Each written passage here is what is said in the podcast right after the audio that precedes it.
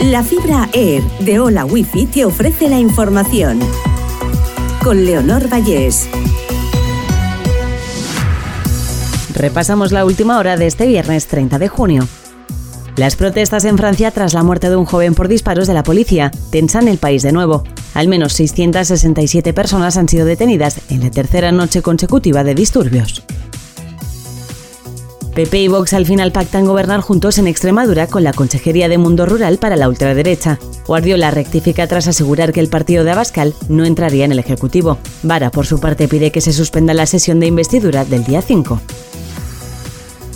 Colocar el triángulo de señalización en autovías y autopistas deja de ser obligatorio desde este 1 de julio. La medida pretende disminuir las muertes por atropello en la calzada según la DGT. Este dispositivo sí tendrá que seguir utilizándose en vías convencionales.